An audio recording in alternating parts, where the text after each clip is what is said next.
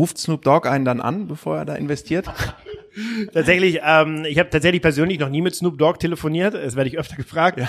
Ähm, er war einmal am Call dabei, hat aber nichts gesagt. Da heißt ja auch in Wahrheit gar nicht Snoop Dogg, sondern Calvin Brados.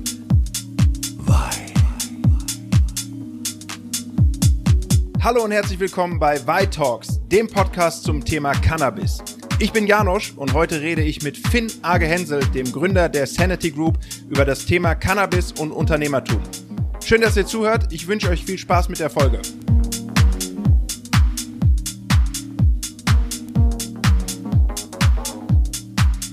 Ich sage Hallo und herzlich willkommen hier bei den Way Talks.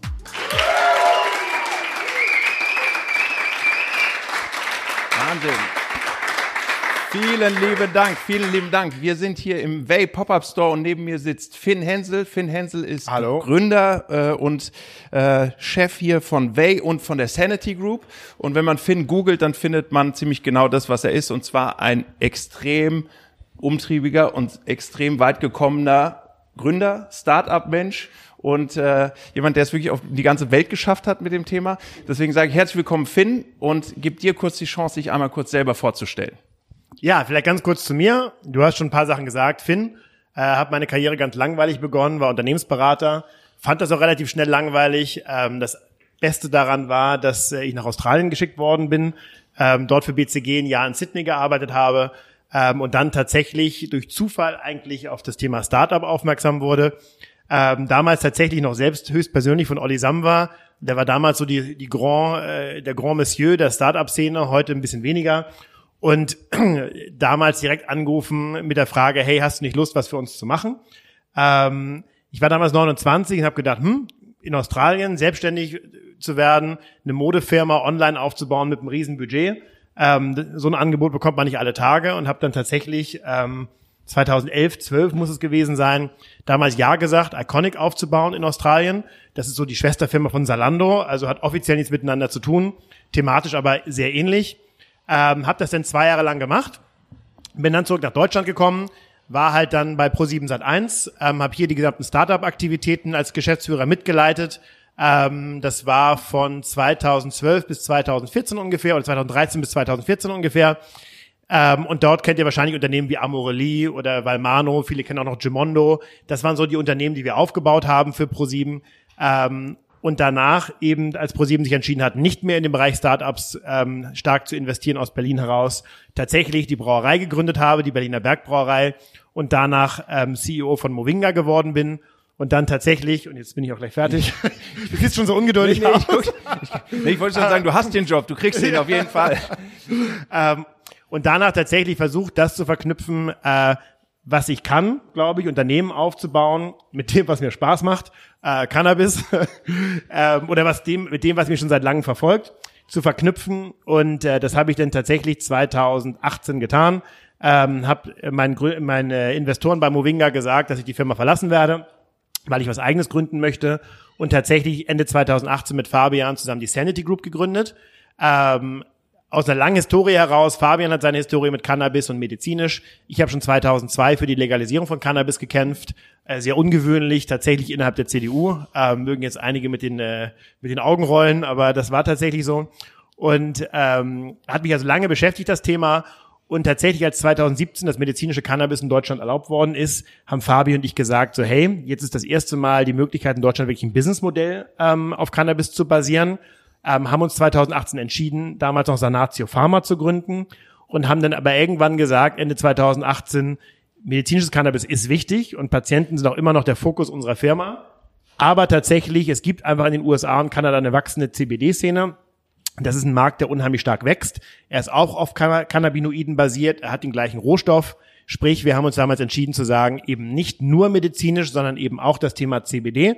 Und dementsprechend haben wir die Sanatio Pharma als medizinische Tochter dort gelassen, oben drüber die Sanity Group gegründet, die für beides zuständig ist und darunter wiederum die Wei. Und die Wei ist heute hier und was unser Ziel halt ist, dann ist der Werbeblock auch gleich vorbei, ähm, tatsächlich eben das Thema CBD so ein bisschen aus der, aus der pseudomedizinischen Ecke zu holen, aber auch das Thema CBD so ein bisschen aus der wirklich äh, Jamaika-Flagge Bob Marley ähm, ähm, Ecke zu holen und wirklich eine moderne, junge Lifestyle-Marke zu bauen, die halt auch wirklich für was steht Und das war halt das Ziel hinterbei. Und so quasi schließt sich so ein bisschen der Kreis, der 2002 angefangen hat mit mir und Cannabis und sich jetzt, äh, muss ich nicht unbedingt schließen, aber tatsächlich äh, weitergegangen ist genau, mit mir als da, Unternehmer in dem Bereich. Da hake ich mal ein. Ich glaube, der öffnet sich gerade hier ein ganz neuer Kreis, wenn ich das so mitbekomme in den letzten Monaten, seitdem ihr irgendwie mit Soft Lounge hier in den Markt gegangen seid. Das war jetzt sehr viel. Ich gehe noch einmal ganz kurz ein bisschen in die Details von dem Talk auch. Wir wollen ja auch über das Thema Unternehmertum und Cannabis mhm. reden. Du hast gerade schon so ein bisschen angerissen. Weißt du noch, erinnerst du dich noch, was die ersten Momente waren, wo du gesagt hast, es geht mir hier nicht nur um Cannabis als Cannabis, sondern und als Mittel, sondern es geht mir auch um Cannabis als Geschäft? Mhm. Also erinnerst du dich da noch? Also da gab es verschiedene Situationen. Ich weiß nicht, was wirklich die Situation war, die mich dazu bewogen hat, diese Diskussion zu führen. Also ich glaube, eine, Diskus eine Situation war definitiv, als ich 2016 in den USA war und gesehen habe, wie sich plötzlich Sachen verändern und wie teilweise offen ähm, Themen behandelt werden. Das nächste Thema war, glaube ich, 2017, als in Kanada legalisiert wurde, wo ich das erste Mal dachte, hier tut sich wirklich was auf. Dann 2017 medizinische Legalisierung in Deutschland wissen ja viele, war eher ein Zufall, als dass es wirklich politisch gewollt war. Trotzdem kann man heute sagen, dass es kein Land gibt, was Cannabis legalisiert hat, was nicht vorher medizinisch legalisiert hat. Das heißt also, es ist, glaube ich, eine, eine Bewegung, die nicht aufzuhalten ist. Ähm, es ist einfach, die Pflanze wird neu betrachtet. Und dann tatsächlich, was CBD angeht, ähm, war tatsächlich der Halbmarathon, den ich in Berlin gelaufen bin, 2017 für mich eine Erfahrung, als ein Freund von mir, der professioneller Läufer ist, gesagt hat, hey, ähm, wenn du Muskelkater hast, probier mal danach CBD zu nehmen. Und ihr müsst euch vorstellen, nach dem Halbmarathon sehe ich wirklich seit Jahren so aus am nächsten Tag, als ob ich irgendwie äh, der Glöckner von Notre Dame bin, weil ich quasi nur noch über die Gänge humple und Treppen nicht mehr gehen kann. Und tatsächlich, nachdem ich äh, die volle Ladung CBD dann genommen hatte nach dem Berliner Halbmarathon, konnte ich das konnte ich zumindest halbwegs gehen äh, am nächsten Tag, was eine Verbesserung der zehn Jahre zuvor war, wo ich das erste Mal dachte, das wirkt ja sogar. Äh, und das war wirklich, glaube ich, so ein bisschen mein Gedanke, dass alles kombiniert, dass was unternehmerisch Potenzial da drin steckt und dass jetzt eigentlich die Zeit ist, eben tatsächlich diese Lücke auch zu füllen, die es im Markt gibt. In den letzten Wochen war ja dann auch in der Presse, dass ihr extrem viel Geld bekommen habt und so weiter. Hilft da CBD, wenn man so eine Finanzierung bekommt? Äh, die Frage, ob CBD für die Finanzierung hilft? Ja, für die Finanzierung auf jeden Fall, aber hilft, auch wenn dir, wenn dich einer anruft und sagt, wenn das klappt, wenn das klappt, also in den Verhandlungen und so. Nein, also ich sag mal, ich nehme jeden Tag CBD. Ähm, für mich ist es einfach ein perfektes Mittel, ähm, ruhig zu bleiben und auf Spur zu bleiben. Es hat sich bei mir jetzt seit eineinhalb Jahren so angewöhnt. Also ich nehme entweder die Kapseln oder den Vape. Ich nehme irgendwas jeden, jeden Morgen fast und abends äh, manchmal auch. Ist natürlich schwer zu sagen, ich kenne natürlich fast kaum ein Gefühl mehr ohne CBD. Äh, von daher kann ich dir jetzt nicht sagen, ob es spezifisch da geholfen hat. Ich kann dir nur sagen, umgekehrt hat es nicht unbedingt geholfen, okay. weil CBD halt immer noch eine Grauzone ist und viele Investoren halt immer sagen, uh ja, aber ist das denn wirklich legal, was, was da mit CBD passiert? Und das ist ja gar nicht so klar reguliert. Ähm, also mir hat's geholfen, die Investoren eher weniger. Was sind die Sorgen von den Investoren, wenn wir direkt mal da einsteigen in so Detail aus der Unternehmersicht? Naja, also wie vielleicht viele von euch wissen, ähm, grundsätzlich hat Cannabis natürlich noch ein Stigma. Ja, das ist halt leider immer noch der Fall in Deutschland. Ähm, das löst sich langsam. Wenn ich jetzt mal vergleiche 2002, als ich auf die Straße gegangen bin, da haben die Leute noch gedacht, ich bin irre. Heute denken die Leute, oh ja, da scheint wohl ein gutes Argument zu haben. Das heißt, grundsätzlich wird es besser betrachtet als früher. Wir haben auch damals alte Umfragen angeguckt, da sagten gerade mal 15 Prozent der Deutschen, dass legalisiert werden soll. Äh, in der letzten Umfrage, die wir gemacht haben im November letzten Jahres, das war die größte Umfrage bisher mit 5000 repräsentativen Teilnehmern, äh, haben tatsächlich 45 Prozent der Deutschen gesagt, dass komplett legalisiert werden sollte. Das heißt, dieses Stigma wird schon weniger. Aber natürlich, Investoren sind tendenziell konservativ und natürlich ist da noch das Stigma, uh, das ist doch eine Droge. Äh, und ich glaube, das ist schwierig. Und darüber hinaus eben das Thema, dass CBD tatsächlich immer wieder in der Presse für das Novel Food Thema ist, ähm, was nicht klar reguliert ist, war natürlich auch ein Thema, inwiefern bewegt ihr euch mit euren Produkten in der Grauzone und inwiefern ist es halt komplett legal. Und äh, wie ihr seht, alle unsere Produkte, äh, bis auf das Nachtöl und die Kapseln sind Kosmetik. Ähm, sprich, dort ist man auf jeden Fall in der Grünzone das Nachtöl und die Kapseln ähm, ist nicht hochgezüchtetes CBD drin, sprich es ist ein Vollextrakt mit CBD drin. Äh, wir schreiben nicht CBD drauf und nach Verständnis der Berliner Behörden sind wir somit nicht Novel Food. Ähm, das ist aber natürlich eine Interpretation, die sich nach einem Regierungswechsel oder nach einem Behördenwechsel sofort ändern kann. Deswegen natürlich immer. Ist die Gefahr in Berlin aber relativ gering, dass sich das ändert nach einem Regierungswechsel. Richtig. aber von daher ähm, ist das tatsächlich natürlich eine Sache, die Investoren umtreibt, weil man natürlich immer wieder von Razzien liest, auch in Berlin. Ja. Da geht es dann aber eher um die Blüte ähm, und weniger um die um die Nahrungsergänzungsmittel. Aber natürlich ist es immer ein Unsicherheitsthema, was halt gerade konservative Investoren halt begleitet. Ja. Du hast es gerade schon angedeutet, das ganze Thema hat auch eine politische Komponente, die ist nicht zu äh, unterschätzen. Du selber bist in der CDU, zumindest habe ich mich mal auf die Suche gemacht in deinem Facebook-Profil, was sehr dankbar ist für äh, Suchen und Sachen rausfinden, kann ich nur jedem hier raten, heute Abend mal in der Timeline in Finns Profil ein bisschen zurück zu scrollen. Ist auf jeden Fall äh, sehr äh, unterhaltsam und äh, aufschlussreich. Und vor allem hast du da 2018 geschrieben, äh, seit 16 Jahren bin ich als einer der wenigen CDUler für die Legalisierung von Cannabis. Ähm, und habe das auch damals, bereits damals als JU-Vorsitzender, das war glaube ich damals in, äh, Flensburg. in Flensburg, als JU-Vorsitzender dafür gekämpft. Wie muss ich mir so einen Kampf 2002 in den Nullerjahren in der CDU in der Jungen Union vorstellen? Muss man da auch bei der Jungen Union in Flensburg für Überzeugungstäter sein oder gibt's da wenigstens Leute, die einem das abnehmen? Kannst du dir so vorstellen, sitzen drei Leute mit Chino, Hemd und Pullover? Nein, Quatsch. Also so schlimm ist es nicht. Also es war damals tatsächlich so, wir hatten medizinische ähm, Themen gehabt. Also zum Beispiel ein guter Freund, äh, guter von einer guten Freundin von mir, der Vater war Onkologe, also Krebsarzt. Und der ist dann verstorben, äh, quasi tragischerweise selber an Krebs. Und ähm, seine Tochter war tatsächlich auch in der Jungen Union und die hat uns erzählt, dass wir in dem Moment, als er gestorben ist, sein Auto durchsucht haben ähm, und dort quasi einen Sack Cannabis gefunden haben. Ähm, der war so ungefähr ein halbes Kilo schwer und der beste Freund des Freundes oder des Verstorbenen hat dann gesagt, dass er sich selber mit Cannabis mediziert hat, indem er immer nach Holland gefahren ist und da nachts über der Grenze sein Cannabis, um sich selber quasi zu, zu therapieren, geholt hat. Und das waren halt damals schon so Themen, die uns quasi überhaupt auf das Thema Aufmerksamkeit gema aufmerksam gemacht haben. Parallel gab es damals die jungen Liberalen in der FDP, die haben eine ganz witzige Kampagne gefahren, die hieß äh, lieber bekifft ficken als besoffen Auto fahren. Okay. Das war damals in der Tat ein, ein richtig, richtig guter Einschlag der Julis. Und das führte dazu, dass ich als Liberaler in der CDU auch gesagt habe, hey, das ist ein Thema, das können wir nicht ignorieren.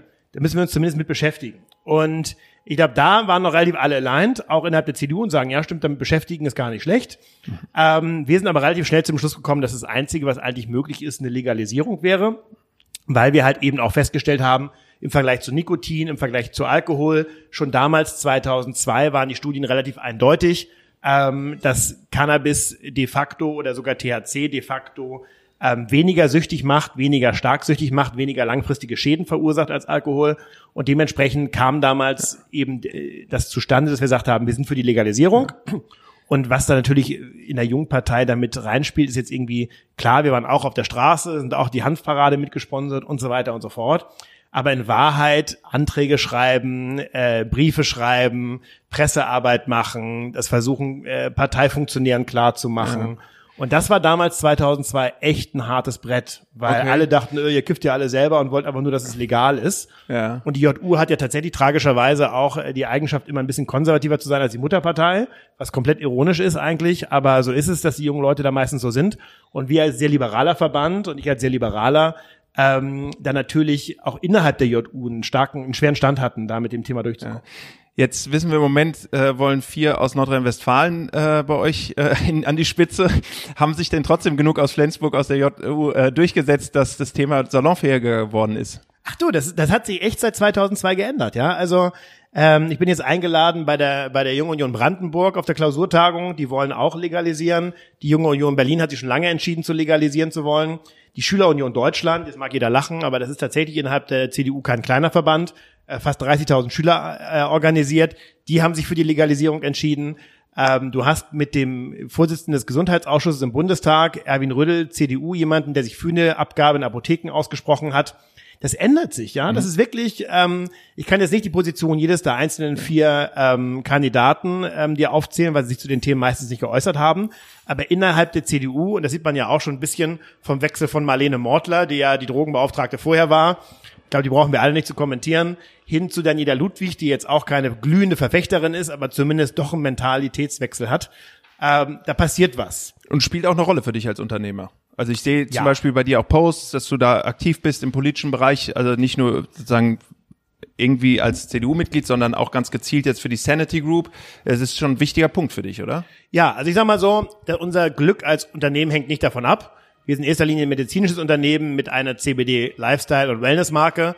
Sprich, ähm, für uns, wir denken jetzt nicht jeden Tag über die Legalisierung nach und was passiert dann. Ja, es ist definitiv nicht der Fall. Wir haben jetzt auch einen Verband gegründet, einen Medizinal-Cannabis-Verband für Deutschland, ähm, wo deutsche Cannabis-Unternehmen äh, drin sind, zum Beispiel auch Medical und andere.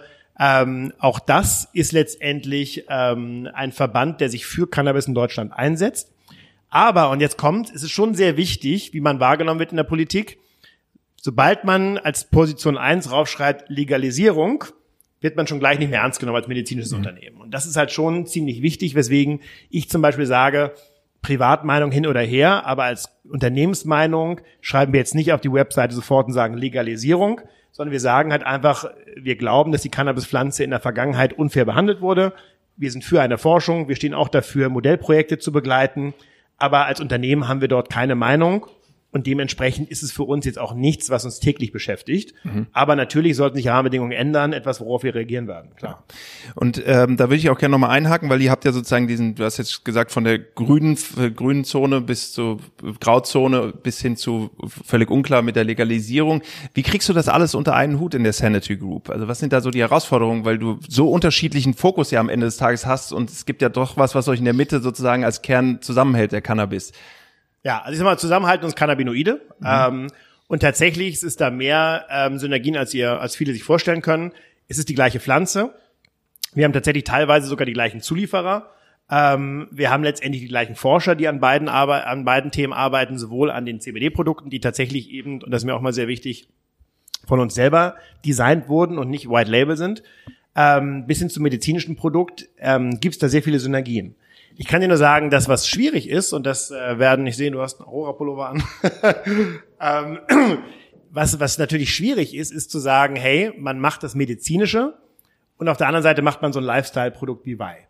Und da ist natürlich tatsächlich das Thema, dass viele medizinisch auch Angst vor der Legalisierung haben, weil man in den USA sieht, dass in den Staaten, wo Cannabis legalisiert wurde, die medizinischen Umsätze kannibalisiert werden. Ähm, das heißt also, es gibt durchaus viele Mediziner, die mit diesem Lifestyle-Produkt Cannabis nichts anfangen können und sogar dagegen sind. Und das ist tatsächlich nicht immer eine einfache, ähm, ein einfaches Spannungsfeld. Weil wir sind zum Beispiel auch im Verband der Cannabis-vertreibenden Apotheken ähm, in Deutschland ein sehr wichtiger Verband, der auch für Patienten arbeitet und sicherstellt, dass Cannabis in allen Apotheken zur Verfügung steht. Selbst die sagen, hm, äh, momentan ist CBD ein Arzneimittel für sie und wenn jetzt überall CBD verfügbar ist auf der Straße, was heißt das denn für das Arzneimittel? Also das ist schon ein Spannungsfeld, was nicht ganz einfach ist. Was wir aber immer eben sagen, ist, dass es für uns halt nicht darum geht, jetzt irgendwie komplett dich wegzuballern, geht ja mit CBD auch gar nicht, sondern dass es tatsächlich eben einen, einen gesundheitlichen Aspekt hat und der vereint beide Geschäftsmodelle. Dann würde ich gerne noch jetzt so ein bisschen was Persönliches fragen. Und zwar hast du ja unter anderem auch irgendwie ziemlich äh, ja prominente Unterstützung bekommen. äh, Snoop Dogg hat ja investiert unter anderem. Ähm, und äh, da war jetzt meine Frage ganz einfach: Ruft Snoop Dogg einen dann an, bevor er da investiert? tatsächlich, ähm, ich habe tatsächlich persönlich noch nie mit Snoop Dogg telefoniert. Das werde ich öfter gefragt. Ja. Ähm, er war einmal am Call dabei, hat aber nichts gesagt. Da heißt ja auch in Wahrheit gar nicht Snoop Dogg, sondern Calvin Brados. Mhm. Äh, wusste ich selber nicht, bis ich es tatsächlich dann irgendwann auf der Website gelesen hatte und erst verstand, dass er wirklich im Call dabei war. Okay. Ähm, aber tatsächlich, äh, der hat natürlich seine Manager. Ähm, Scooter Brown hingegen, der, der, der, der Manager von Justin Bieber, mit dem habe ich schon persönlich gesprochen. Der ist auch wirklich, sage ich mal, eher hands-on. Der ist ja per se auch selbst kein Celebrity, sondern eher bekannt als der Manager von Celebrities. Wirklich toller und sehr, sehr, sehr interessanter Mann. Ähm, und ähm, Snoop Dogg hingegen, der überlässt das komplett seinen Fondsmanagern. Also der Fonds von Snoop Dogg heißt Casa Verde, das ist wirklich ein professioneller Fonds. Ähm, da ist er Partner und ist tatsächlich bei Investmententscheidungen auch wohl dabei. Ähm, aber letztendlich das operative Geschäft machen äh, äh, Karen Vadera und Joni Meyer, das sind so die beiden Gesichter von Snoop Dogg's Fonds in den USA. Und das sind auch diejenigen, mit denen wir Day-to-Day -Day zu tun haben. Kannst du das nochmal so ein bisschen im Detail, also du kannst natürlich nicht in jedes Detail gehen, aber so ein bisschen im Detail äh, so deine Sicht geben, wie das das in Deutschland geändert hat, weil in Amerika und Kanada ist das ja schon ein bisschen länger, äh, dass der Cannabismarkt ja legalisiert wird und auch vor allem ja floriert.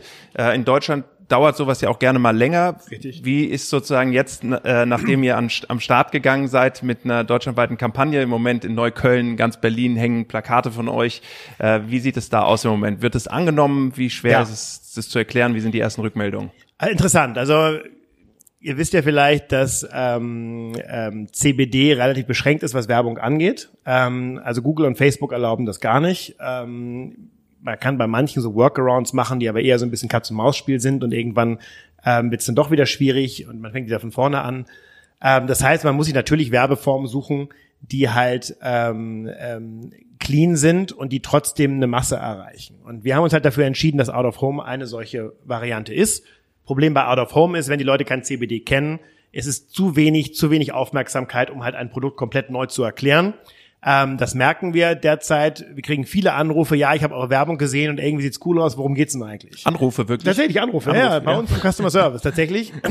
Wir gehen auf die Website und haben noch nie von CBD gehört. Und äh, das Problem ist natürlich auch, man darf halt, solange die Studien noch so dünn sind, keine CBD-Wirkversprechen machen. Sprich, äh, man darf auch nicht auf die Website schreiben, hey, das ist da und da und dafür. Mhm. Das heißt, es bleibt letztendlich noch ein Produkt für Kenner und für diejenigen, die sich damit beschäftigen mögen.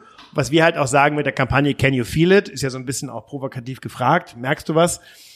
Äh, wollen wir halt schon, sage ich mal, äh, eine, eine Diskussion triggern, dass die Leute neugierig werden und sagen, was ist da zu fühlen, was kann ich machen? Und die Hoffnung ist, dass wir quasi einen Trigger setzen, dass die Leute sich mit dem Thema beschäftigen. Und das merken wir halt auch. Also wir machen jetzt gerade eine Umfrage unter unseren Kunden und fragen, ähm, seid ihr das erste Mal CBD-Nutzer oder seid ihr wiederholte Nutzer? Und tatsächlich 90 Prozent der Leute, die wir befragt haben, sind CBD-Erstnutzer. Das heißt, wir fischen auch nicht in den typischen CBD-Teichen, die es heute gibt. Also sprich, tatsächlich statistisch sind das äh, im Durchschnitt, sage ich jetzt, Frauen über 50, die alternative Heilmittel suchen. Das ist offensichtlich unsere Marke nicht, so sehen wir auch nicht aus. Und dementsprechend fischen wir halt schon in kompletten neuen Gewässern und wollen einen neuen Markt erschließen. Das bringt aber all die Komplikationen mit, die nun mal neue Geschäfte mit sich erschließen, nämlich dass ein Produkt erklärungsbedürftig ist. Würdest du das so einschätzen? War das in Kanada und Amerika auch so oder haben die das schneller angenommen? Es ist kulturell was anderes. Mhm. Die angelsächsischen Länder sind dem äh, tatsächlich auch in der Breite Cannabis sehr viel aufgeschlossener. Ähm, das ist auch, sieht man auch tatsächlich daran, dass zum Beispiel das medizinische Cannabis in, in, in Kanada nach der medizinischen Legalisierung deutlich schneller explodiert ist als hier in Deutschland. Hier hat man tatsächlich viele Skeptiker unter Ärzten, unter Apothekern, teilweise unter Patienten. Und das führt halt dazu, dass definitiv dieses Wachstum nicht so irre exponentiell durch die Decke geht wie in Kanada. Trotzdem glaube ich, dass es am Ende den gleichen Weg gehen wird, weil auch hier ähm, haben wir eine Grauzone von, von Cannabis-Nutzern, die so bei 10 Prozent liegt, in Frankreich sogar 11 Prozent. Ich glaube, es wird tatsächlich in den nächsten Jahren eine gesellschaftliche Debatte über Cannabis geben. Und da wird sicherlich auch dazu gehören, dass die negativen Effekte von Cannabis nochmal debattiert werden, aber auch hoffentlich zum ersten Mal in der breiten Bevölkerung die positiven Aspekte von Cannabis. Und jetzt gehen wir mal so fünf oder, ja, sagen wir mal, zehn Jahre nach vorne und gucken zurück. Von was war das jetzt heute hier der Anfang? Unabhängig von dem Podcast oder so, dass der dann vielleicht noch läuft, aber von was ist das hier der Anfang mit diesem Pop-Up-Store? Ja, also das ist eine gute Frage. Also ich äh, will nicht behaupten, dass wir die Ersten sind, die CBD machen in Deutschland. Stimmt ja auch gar nicht. Äh, es gibt schon CBD-Produkte seit zwei Jahren hier. Ich glaube aber, dass die meisten CBD-Produkte, die es derzeit im Markt gibt, tatsächlich sehr nischig aufgetreten sind und bisher aufgrund der rechtlichen Situation, aber auch aufgrund von, von eben den konservativen Investoren dahinter sehr leise aufgetreten sind. Und ich glaube, was wir halt tatsächlich gerade verändern, ist, dass wir so aggressiv ist das falsche Wort, aber so offensichtlich mit dem Thema nach draußen treten und versuchen, aus dieser dunklen Ecke rauszuziehen, dass ich hoffe, dass wir den Markt insofern prägen, dass sich die Leute damit beschäftigen. Idealerweise kommt das nicht nur uns zugute, sondern allen CBD-Unternehmen, die sagen, endlich ähm, gibt es mal einer, der sagt, CBD ist da und we are here to stay. Und das heißt, am Ende kommt dem Markt zugute. Aber ich glaube und ich hoffe, das hier, was wir hier tun mit unserer Kampagne, mit der Marke, mit dem aggressiven nach draußen auftreten, habe ich doch aggressiv gesagt, ähm, ist definitiv der Start dafür, dass mit dem Thema unkomplizierter umgegangen wird und tatsächlich auch eine Debatte angestoßen wird, wo sich gegenseitig Leute auf der Straße, die nichts mit uns zu tun haben, fragen, sag was ist eigentlich CBD? Hast du das schon gehört? Erzähl doch mal, was weißt du darüber? Und ich glaube, das ist immer der Start einer gesellschaftlichen Debatte. Und in zehn Jahren werden wir vielleicht sagen, dieses Jahr war der Anfang, dass die Leute angefangen haben, auch außerhalb der typischen Kreise über Cannabis zu reden. Ja, wenn ich dann mal draufrechne auf die 16, 2002 bis 2009, 17 Jahre, dann wäre es ein 27-jähriges Engagement von dir gewesen. Aber man sieht auf jeden Fall, du bist mit Herzblut dabei. Jetzt habe ich noch äh, so zum Abschluss, ähm, das Gespräch neigt langsam im Ende noch ähm, so, das war jetzt sozusagen dein, dein Wunsch. Wo siehst du im Moment noch so unternehmerische Hürden auch vor allem? Wir wollen ja heute auch nochmal da den Fokus drauf legen. Was, du hast jetzt schon am Anfang vorgestellt, du hast wahnsinnig viel gemacht, du hast mit Leuten, die wie im Samba gearbeitet, ja, du hast mit irgendwie im Ausland gearbeitet, du hast bei BCG geschrubbt, wo die FaceTime ist für was 14 Stunden am Tag und was auch immer. Also das heißt, hast du einiges gesehen, bist mit allen Wassern gewaschen, würde ich mal sagen, unternehmerisch. Was ist denn hier jetzt noch eine Herausforderung, außer dass es keiner kennt? Ja, das ist natürlich die Regulatorik. Mhm. Nicht nur für Wei, sondern auch für, für Sanity insgesamt. Das Thema ist so ein bisschen, äh, kennt ja jeder den Spruch wahrscheinlich, be careful what you wish for ähm, wenn es super easy reguliert wäre und jeder jetzt sagt, Mensch, CBD ist das neue große Ding und das ist super easy, selbst dann würde ich sagen, wäre auch wieder schlecht für uns, weil hätten wir kein Geschäftsmodell, weil dann würde Coca-Cola, Philip Morris würden sofort kommen und sagen, aus dem Weg, hier sind wir. Ich glaube tatsächlich, unternehmerische Dynamik und Innovation entsteht immer in diesen Gebieten, wo sich noch keine großen rantrauen, aber bisher auch noch keine kleinen rangetraut haben. Und ich glaube, in diesem Vakuum kann man unternehmerisch ganz gut ähm, florieren. Ich glaube, das ist gerade ein Vorteil und, ein, und, ein, und ein, ähm, äh, eine Stärke von uns. Äh, es gibt natürlich die großen Kanadier, Aurora, Afria, ähm, Tilray, die natürlich auch alle auf den Markt gucken und sie geben sich auch alle medizinisch, aber am Ende auch auch Afria hat eine CBD-Marke, Can Relief im Markt. Äh, die anderen großen haben auch alle alle Recreational Brands. Das heißt also, natürlich hat man Wettbewerb im Markt und auch großen, aber ich glaube tatsächlich, dass die Regulatorik natürlich eine Herausforderung für uns ist, aber letztendlich auch fast ein Vorteil, weil wir uns halt als freie Unternehmer deutlich flexibler bewegen können als so ein riesiges Schlachtschiff wie Coca-Cola oder L'Oreal, die halt tausend Compliance-Abteilungen haben, die am Ende doch sagen, uh, eine CBD-Cola ist eine schlechte Idee. Ähm, und ich glaube, dementsprechend die Herausforderung ist tatsächlich aufzuklären, ohne die großen Online-Portale wie Google und Facebook nutzen zu dürfen und das zweite ist tatsächlich, die Regulatorik zumindest so zu gestalten, dass wir vielleicht nicht morgen, aber in ein, zwei, drei Jahren eine bessere Rechtssituation haben. Jetzt hast du gerade schon eine schöne Vision zwischen den Zeilen versteckt, und zwar sich mit L'Oreal und Coca-Cola zu messen, irgendwann in den nächsten Jahren. Das finde ich eine gute Aussicht und sage vielen Dank, Finn. Dankeschön.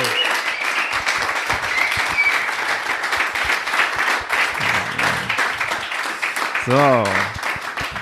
Wie ihr schon, wie ihr schon im Hintergrund hören könnt, wir sind immer mittwochs hier im Pop-up Store von Vai und ich freue mich in den nächsten Wochen auf weitere Gespräche hier. Es geht um das Thema Women in Cannabis und Cannabis for Women. Es geht um das Thema Werbung im Cannabis. Wie platziert man eigentlich so einen neuen Markt? Wie adressiert man den, den wir gerade schon hier umrissen bekommen haben? Ich sage danke fürs Zuhören hier vor Ort. Danke fürs Zuhören auch in den Podcast, äh, verschiedenen Podcast-Streams und freue mich, wenn ihr nächstes Mal wieder zuhört. Tschüss, schönen Tag noch.